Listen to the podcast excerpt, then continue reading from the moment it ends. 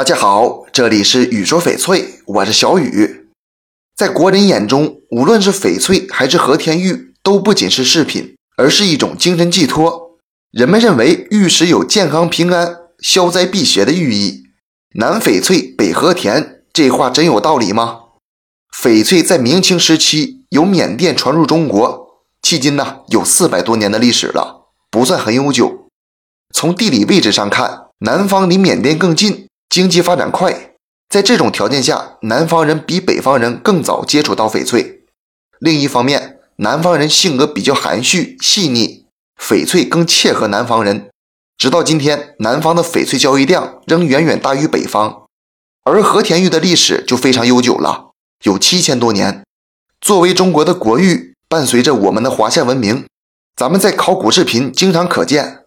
在宋朝以前呢。中国的经济重心一直都是北方的，北方人更富裕，因此在这七千多年里，玩和田玉的大多是北方人。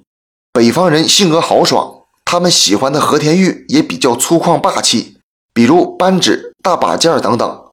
在北方，和田玉还是尊贵有品位的身份象征，也是财富实力的代表。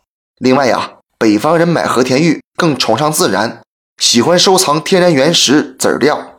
南方工业发展更快，玉石雕琢技艺也更高，因此南方人选饰品时对工艺要求都会高一些。讲到这里，相信大家都明白了，和田玉文化起源于北方，北方对和田玉自然有更深厚的感情。翡翠则是从南方传入中国，所以玩翡翠的大部分都是南方人，但也不是这么绝对，也有喜欢和田玉的南方人，喜欢翡翠的北方人。你是哪里人呢？更喜欢和田玉还是翡翠呢？这期节目就给大家讲到这里了。小雨呢，每天都会在朋友圈更新精美、性价比高的翡翠。如果你想了解更多翡翠知识或者翡翠鉴定，我都可以帮到你。通过主页就可以找到我，点关注不迷路。那咱们就下一期再见了。